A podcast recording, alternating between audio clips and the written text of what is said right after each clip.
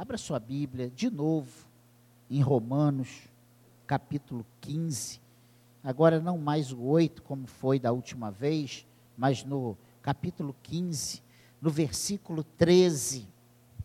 Apenas mais uma vez esse versículo 13. Deixa eu colocar as, a, a lâmpada nos meus olhos. Romanos, capítulo 15, verso 13. Você achou aí? Diga amém. E o Deus da esperança vos encha de todo gozo e paz no vosso crer, para que sejais ricos de esperança no poder do Espírito Santo. Amém, igreja? E o Deus da esperança vos encha de todo gozo e paz no vosso crer, para que sejais ricos de esperança no poder do Espírito Santo. Amém? Amém, igreja? Que o Senhor abençoe, que o Senhor fale aos nossos corações nessa noite. Que o Espírito Santo trate de cada um de nós. E eu quero falar sobre esse assunto tão importante e trazer, pelo menos, creio eu, resposta. Para mim, foi resposta em cinco pontos, dentro desse, desse versículo 13 de Romanos 15.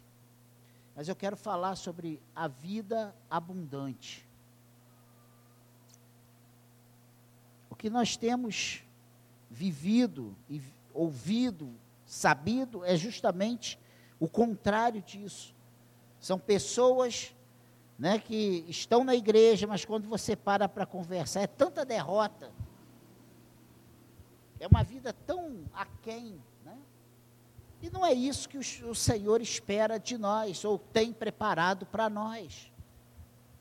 Eu não estou falando aqui de riqueza, não estou falando aqui de, de bens materiais. E nós vamos entender isso ao longo desse, dessa breve meditação para essa noite. Aqui, Paulo, nessa sua carta aos Romanos, ele descreve sobre a vida abundante nesses termos. Né? E o Deus da esperança vos encha de todo gozo e paz no vosso crer, para que sejais rico de esperança no poder do Espírito Santo. E para que nós compreendamos isso, nós precisamos ter resposta para essas cinco perguntas nesse versículo. A primeira delas é: de onde vem a vida abundante? Você já conversou com alguém ou já esteve junto de alguém que ela não sabe, que ela não vive, que ela não conhece, ela está na igreja, mas não, não sabe o que é essa vida abundante? Fica, ué, que vida abundante é essa? De onde vem essa vida abundante? E Paulo, ele começa esse versículo 13 de Romanos 15, nos dando essa resposta. E o Deus da esperança vos encha. E o Deus da esperança. De onde vem a vida abundante? A vida abundante está em Deus. Ela vem de Deus. O poder para uma vida plena, ela não vem de dentro, mas ela vem do alto. Conhecer a Deus é a própria essência da vida eterna. Mas como teremos vida abundante se não queremos conhecer o Deus da vida abundante? São algumas questões que nós precisamos abrir os nossos olhos nessa noite, para que nós possamos compreender isso glorificar a Deus e deleitar-se nele para sempre é o objetivo principal da vida humana. E se nós não entendermos isso, nós vamos terminar essa palavra, nós não vamos entender o que o que isso significa na prática. Precisamos ter essa resposta de onde vem a vida abundante. Bem, a vida abundante vem está em Deus. É esse Deus da esperança que nos enche, nos dá, é, todas as condições para vivermos essa vida abundante. E olha, isso não tira a enfermidade, isso não tira a escassez, isso não tira muitas vezes a fome, isso não tira muitas vezes as necessidades, as dificuldades. O dia mal bate para esse que está também em Deus, claro que bate, bate para todos nós, enquanto estivermos nessa vida, enquanto estivermos passando por esse momento que nós vivemos. O que Deus tem para nós é isso aqui? Não, claro que não. Nós estamos aqui de passagem, né? É um breve, é um momentâneo. Mesmo que nós sofrêssemos toda a nossa vida aqui, seria breve momentos, momentâneos, momentos curtos, muito insignificantes diante de uma eternidade, diante do que Deus tem preparado para aqueles que o amam, para aqueles que confessam o seu nome. Amar a Deus é o maior de todos os mandamentos. E ele diz isso: amar a Deus sobre todas as coisas, não é isso? E o teu próximo, como a ti mesmo. O nosso Deus é o Deus de esperança. Com Ele a vida caminha sempre para melhor. Vocês lembram da, da, passada, da pregação passada? Romanos 8, 28. Tudo coopera para o bem daqueles que o amam, para aqueles que são chamados segundo o seu propósito.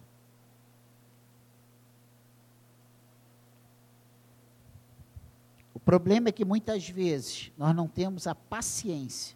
E olha, eu estou falando por mim. Muitas vezes nós não sabemos esperar esse dia mal, que é, uma, é um sopro, é uma, uma brisa que passa, né? ou uma tempestade, mas ela passa. A Bíblia diz que o choro pode durar a noite inteira, mas pela manhã né, vem a alegria. Mas a gente muitas vezes não tem paciência, não sabe esperar, não compreende que isso tudo que nós estamos passando é momentâneo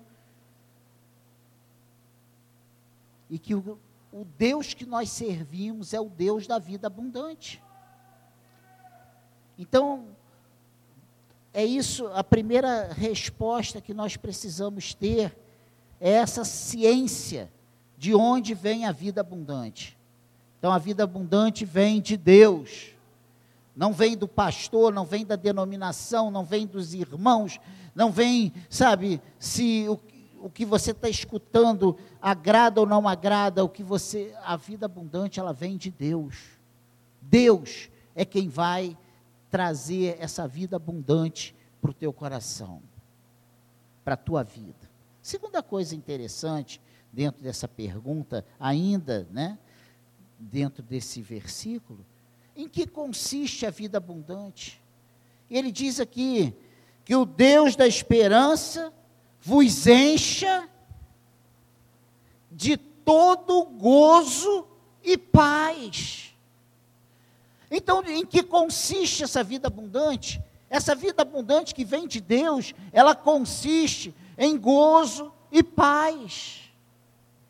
É isso que a palavra de Deus nos promete. Nós entendemos que o sabemos, a palavra nos afirma que o reino de Deus não é comida nem bebida, mas é paz, justiça e alegria do Espírito Santo. E aqui, né, Paulo faz citação a, esse, a essa fala de Isaías, né? É isso?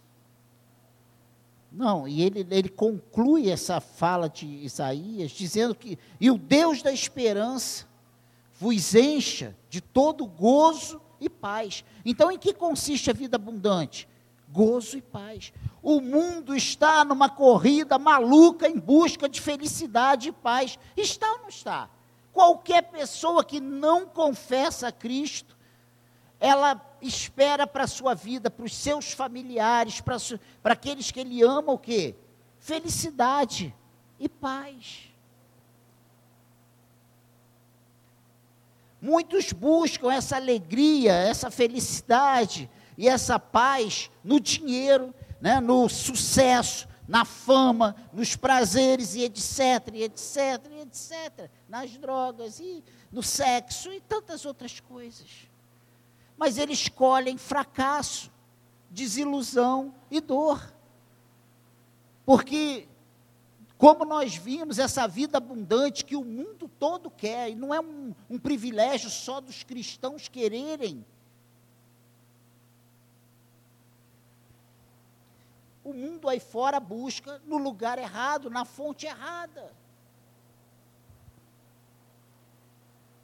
E olha, eu não estou aqui pregando contra o estudo, eu não estou pregando contra, sabe, você sonhar em coisas melhores, em desfrutar de momentos bons, de comer bem, de passear. Não estou falando sobre isso.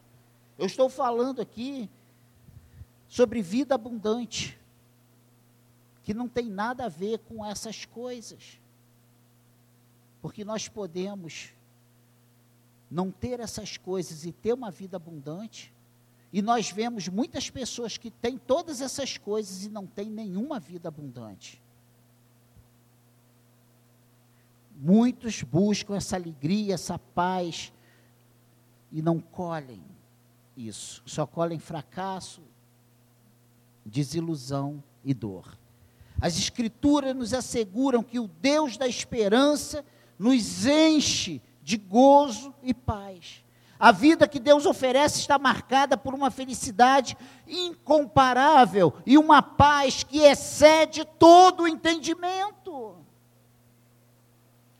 O grande problema do homem não é a busca da felicidade, mas a busca dela no lugar errado. E por outro lado, por se contentar com prazeres pequenos demais.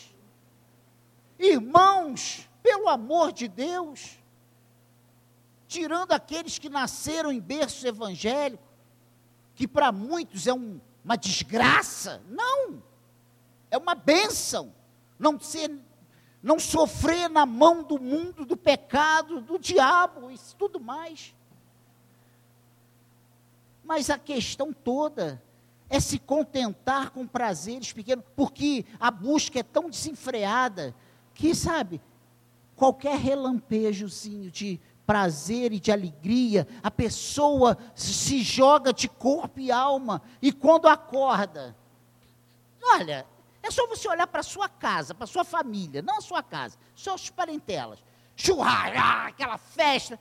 Na maioria absoluta sai briga. Sai ou não sai?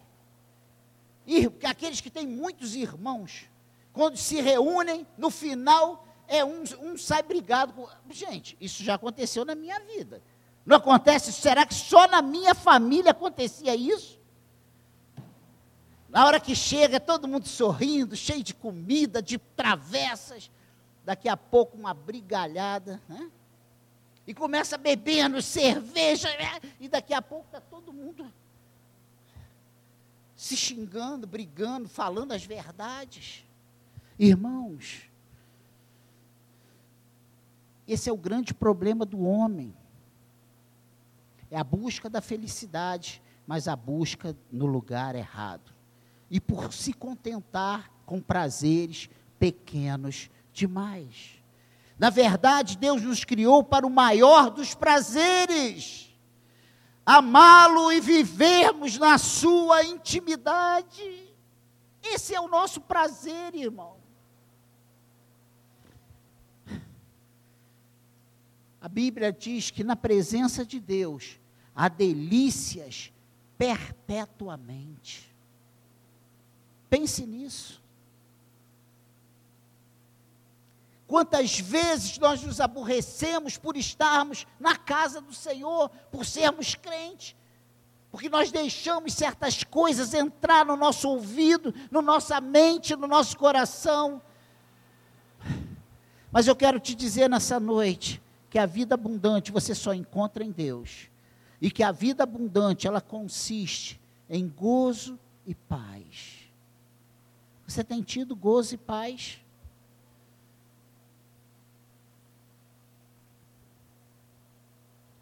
Sabe o que é interessante? que na nossa caminhada, e eu tenho passado por esses momentos, de nós acharmos que estamos à beira de um precipício, ou numa encruzilhada que não tem mais saída. E aí, quando você para e você chora com Deus, Ele, um versículo entra na tua, uma palavrinha entra no teu coração e começa a jogar por terra, desconstruir tudo aquilo que você vem construindo há semanas. Aquele sentimento de derrota, de fracasso, sabe? O Espírito Santo Sabe aquilo que aconteceu com Asaf? Foi com Asaf? Foi, não foi? Ele vê a prosperidade dos ímpios e ele começa a, a deixar aquilo entrar no coração dele. Mas um dia ele entra no templo e quando ele vê a glória do Senhor pairando dentro do templo, ele tem uma visão perfeita do que realmente é essa vida abundante. Ele vê o gozo e a alegria e a paz do Espírito Santo de Deus, e isso transforma, abre os olhos do coração de Asaf. E Asaf cai na realidade e fala: Eu sou rico, eu sou feliz, eu sou próspero, eu tenho a vida abundante e todos os outros estão perdidos. O meu desejo nessa noite é que o Espírito Santo de Deus fale ao teu coração. E você que entrou aqui cansado e sobrecarregado, que o Espírito Santo trate o teu coração da tal forma que você saia daqui cheio dessa esperança e dessa paz que só o Senhor tem para você. Mas como podemos obter essa vida abundante? É a terceira questão que temos aqui em Romanos 15, versículo 13. Ele diz o que? E o Deus da esperança vos encha de todo gozo e paz. Em quê? No vosso crer então, como podemos obter a vida abundante?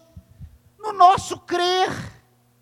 Crer que nós não estamos aqui batendo ponto. Crer que quando nós estamos, sabe, quando nós nos declaramos servos. Aí, peraí, pastor, nos declaramos? Não. Quando nós somos alcançados pelo Espírito Santo de Deus quando nós somos alcançados por esse chamado irresistível. E aí, meu irmão, quando o Espírito Santo começa a trabalhar a nossa vida, meu Deus, nós passamos a ter uma fé salvífica, nós passamos a crer que Jesus Cristo é o caminho, a verdade e a vida, que Ele é a solução para nós, que nós, nele, nós somos mais do que vencedores, e aí nós começamos a passar por cima de todos os gigantes que se levantam diante de nós. É assim ou não é, irmãos? Como podemos obter essa vida abundante? No nosso crer. A vida abundante não é fruto do esforço humano, nem mesmo de suas virtudes. Nós não, não sabe, não obtemos a vida abundante porque nós somos os caras, nós somos os capacitados, os espertos, os fortes, os sábios, os dedicados. Não! A vida abundante não é fruto de nenhum desses esforços.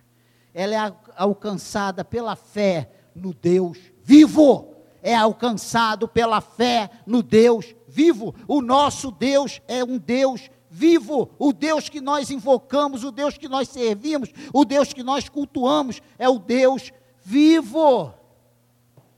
Amém? Tomamos posse dela não quando atingimos o apogeu social, mas quando cremos em Deus.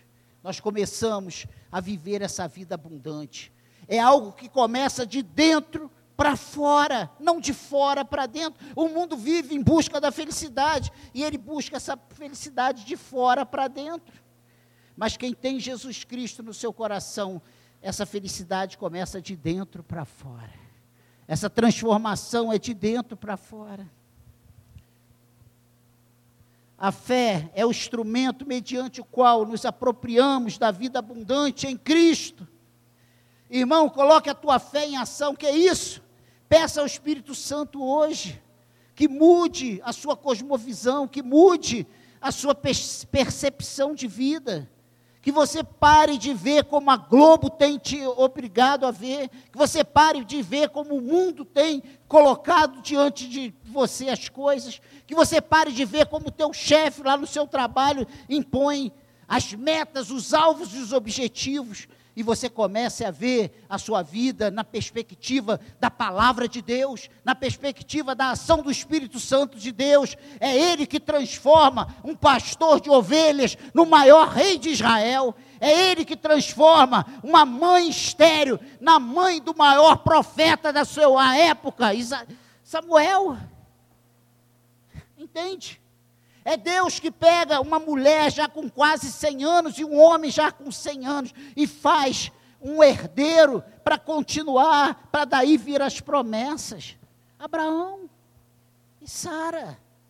Esse é o Deus que se apresenta para nós, é o Deus que se revela para nós. A, palavra, a Bíblia não é um livro de respostas, mas a Bíblia é a revelação de Deus para nós e Ele que se revela a nós. É, nós vemos, entendemos e conhecemos de Deus o que Ele quer que nós conheçamos, o que Ele quer que nós entendamos. Busque a Deus. Como obter essa vida abundante no nosso crer. Ele mesmo declarou lá em João 7,38: quem crer em mim, como diz a Escritura, do seu interior fluirão rios de água viva. Nós temos crido em Deus, como diz a Escritura. Nós temos crido nesse Deus que transforma o inapto no capacitado. Você tem crido nesse Deus que quando Ele chama, quando Ele manda você fazer uma coisa, Ele te capacita, Ele abre as portas, Ele te dá sabedoria, Ele te dá a graça, Ele faz acontecer. Hein? Você acredita que Ele é o Deus que chama e é o Deus que capacita para que esse chamado cumpra todo o seu querer? Saia da inércia, saia da acomodação. Nós temos sido covardes essa é uma palavra forte, mas com todo respeito, nós temos sido covardes. Nós achamos que nós covardes, medrosos.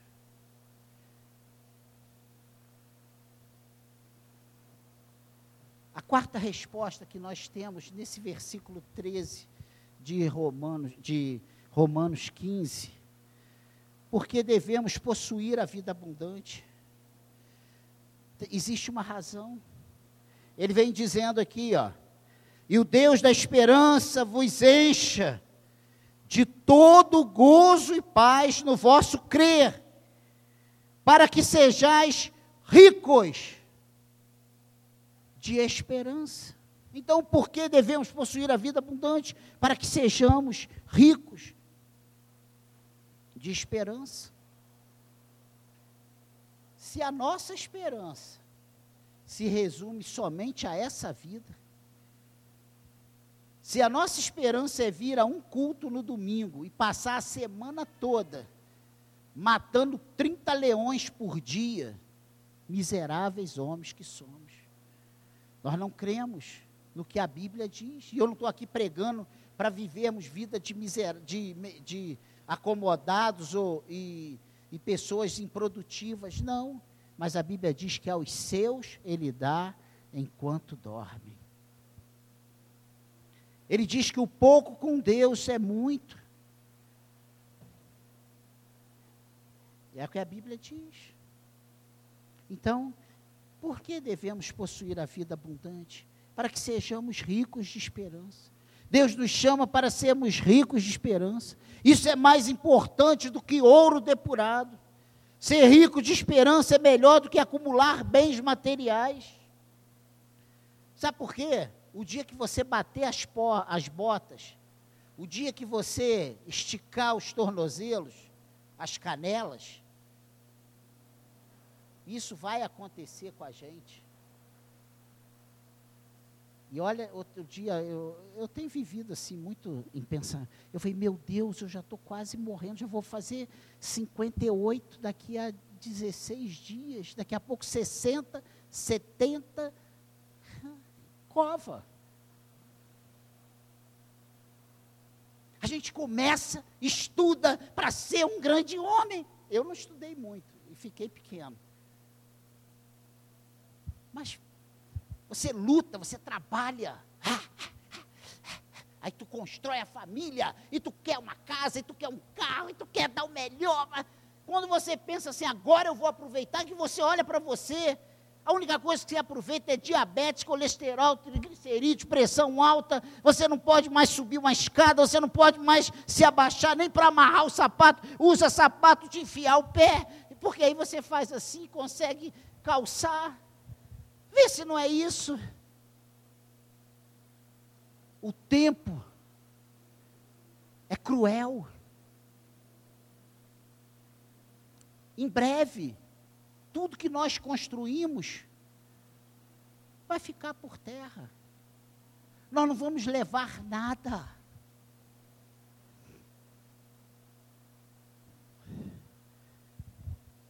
Ser rico de esperança é melhor do que acumular bens. Muitos têm ouro e prata, mas não têm esperança. Muitos nascem ricos e morrem ricos, mas no porvir não tem nenhuma esperança. Pense nisso. A nossa esperança não se resume a esta vida. É muito bom, gente. E olha, mais do que eu, mais do que eu vivo preocupado, dia 2, se dia 10 vai ter o aluguel, eu acho que não tem ninguém mais aqui do que eu.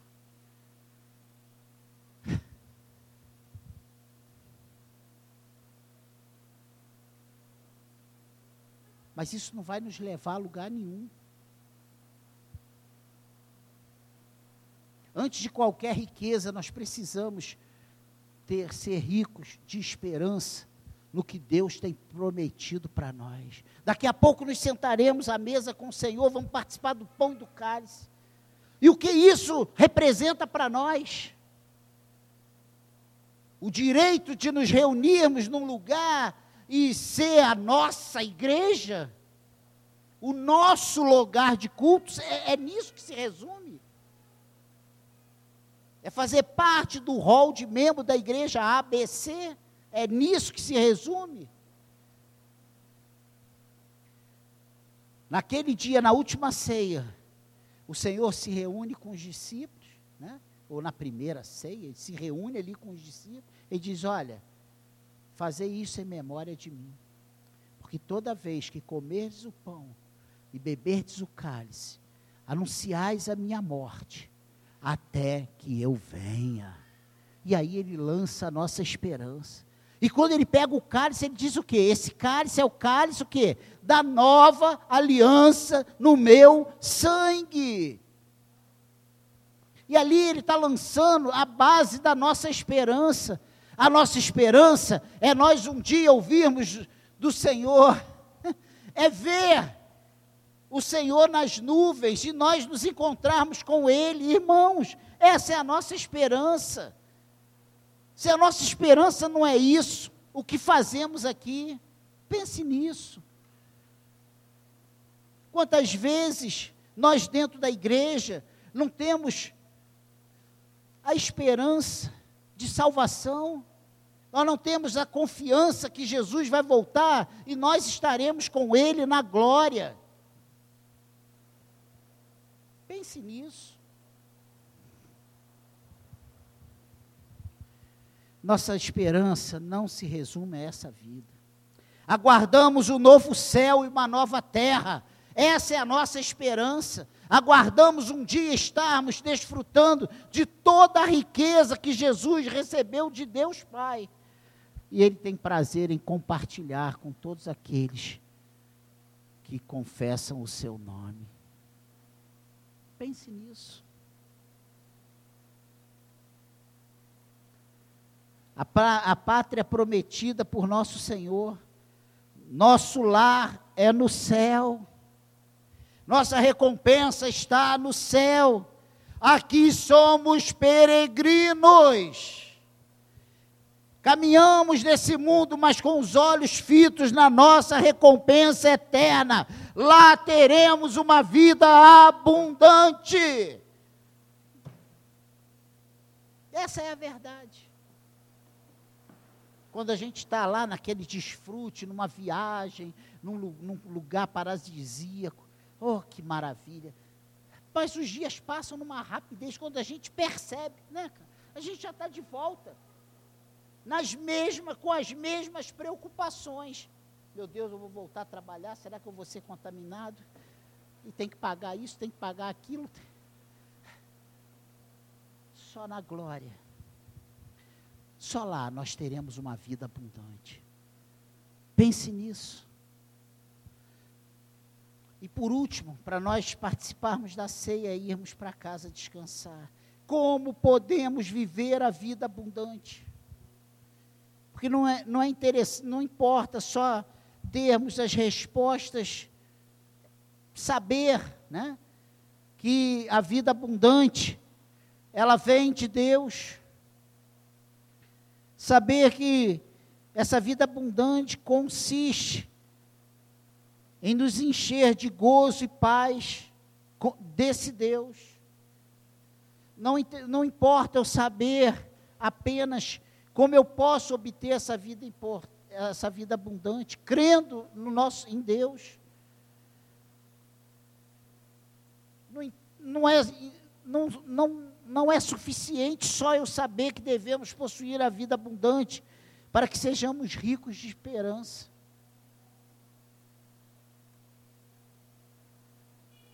Mas como podemos viver isso?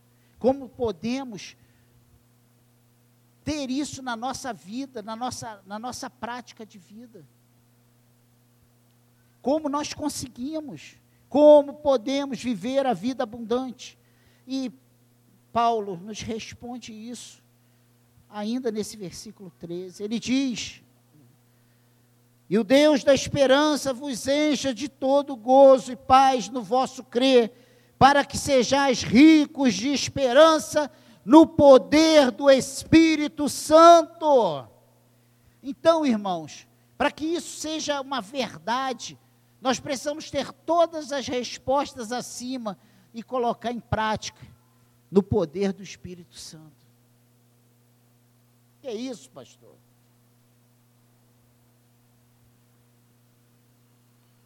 A vida, a vida abundante, ela não pode ser vivida na força da carne precisa ser experimentada e vivida no poder do Espírito Santo. Ele veio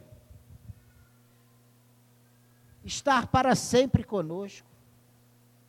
Ele é o nosso consolador. É dele que vem, que emana todo o poder para uma vida abundante.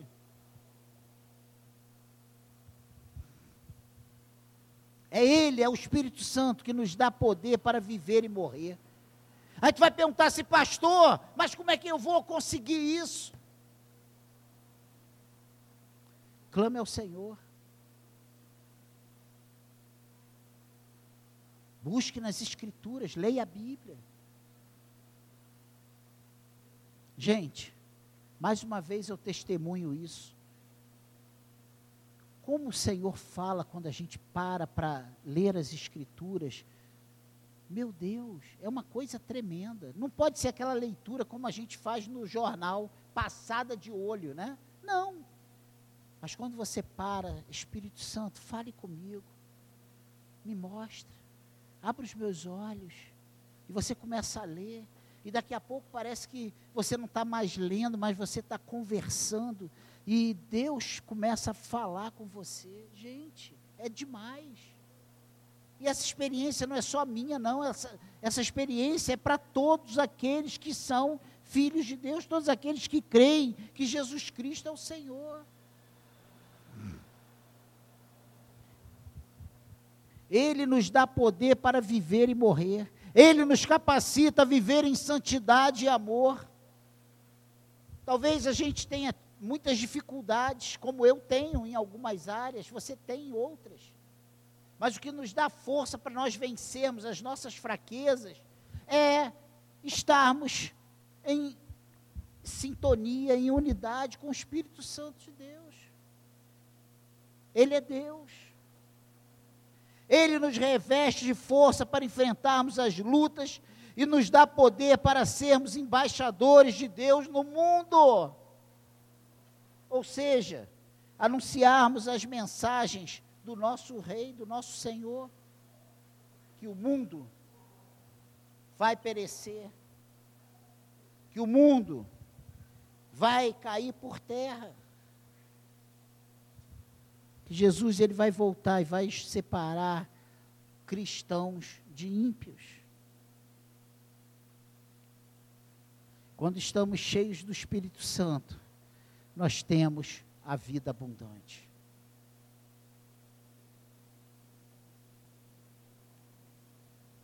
Há quanto tempo você não consegue mais chorar com Deus?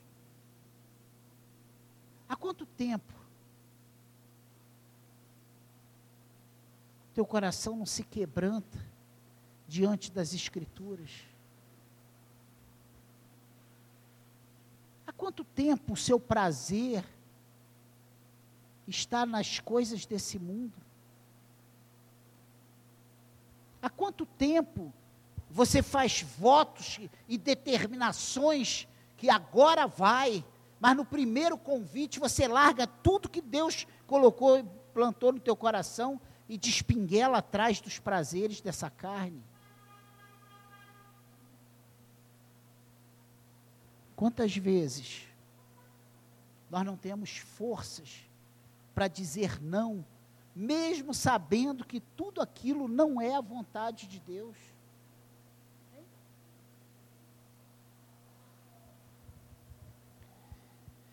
Que o Senhor nos ajude nessa noite a sairmos deste lugar diferente, que saiamos novas criaturas na essência e que a partir de hoje possamos viver e desfrutar dessa vida abundante que só Cristo tem para nós. Amém? Vida abundante em todas as áreas. Independente das circunstâncias, com saúde ou enfermo, com dinheiro ou na escassez, na abundância ou na escassez, com fome, com frio, ou saciado, agasalhado. Romanos diz que nada pode nos separar do amor do nosso Deus, nem altura, nem profundidade, nem largura, nada, nada, nada, nada pode nos separar do amor de Deus. Resumindo tudo isso, eu quero que você saia daqui certo que Deus te ama. Deus te ama. Talvez você não entenda nem por que você está aqui nessa noite. E você pode ser presbítero, você pode ser pastor, você pode ser. Eu estou falando isso para mim. Pode ser eu, Daniel, qualquer um dos presbíteros, diáconos, líderes, trabalhadores. Talvez a gente não saiba, muitas vezes, nem porque a gente continua, né? Porque são tantas lutas, tantas decepções, mas quem nos mantém de pé é o Senhor.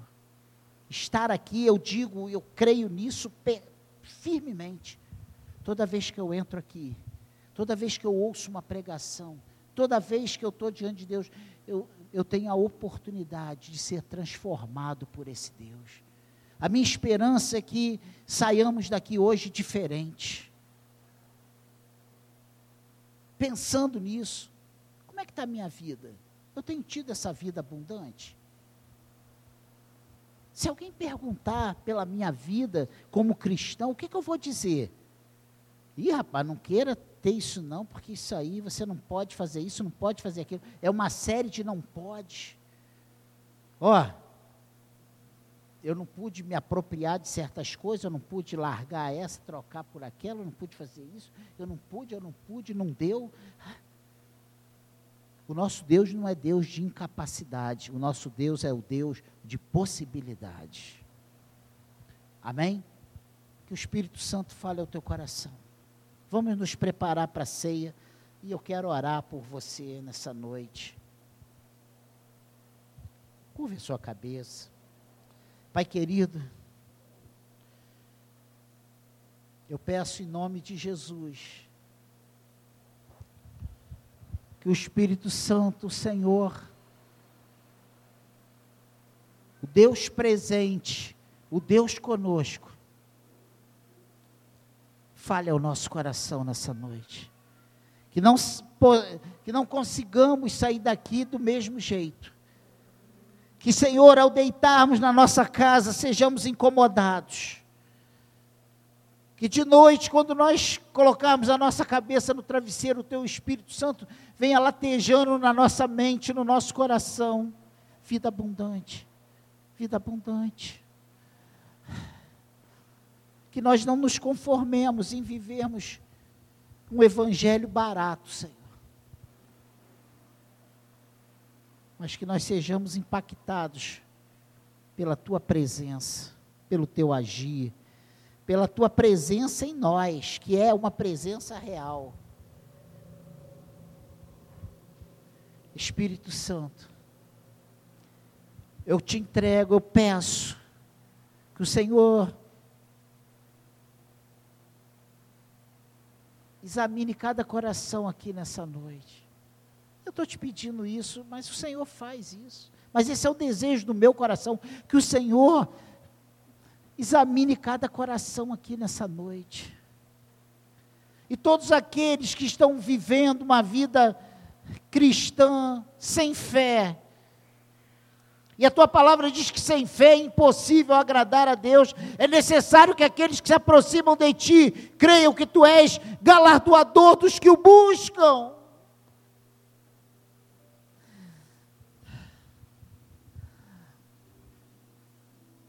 Aqueles que estão sofrendo, Senhor. Aqueles que estão sendo perseguidos aqueles que estão sendo bombardeados pela sua própria natureza, pela sua carne, pela sua família, pelas suas decisões erradas, Senhor. Que o teu Espírito Santo fale aos nossos corações. Eu te peço isso no nome de Jesus. Que algo poderoso da parte do Senhor aconteça em cada, em cada coração aqui, em cada vida, Senhor.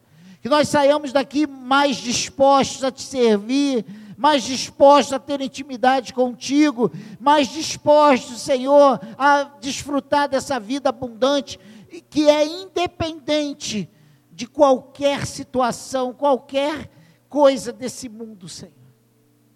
Eu te peço isso, em nome de Jesus, que entendamos que desempregado, que sem dinheiro, que com a nossa vida a, a priori toda destruída, mas se estamos bem contigo, se estamos em comunhão contigo, se estamos em afinidade contigo, Senhor, nós podemos desfrutar desse gozo e paz, dessa vida abundante, que ela independe de circunstâncias, e que tu és poderoso para transformar todo mal em bênção.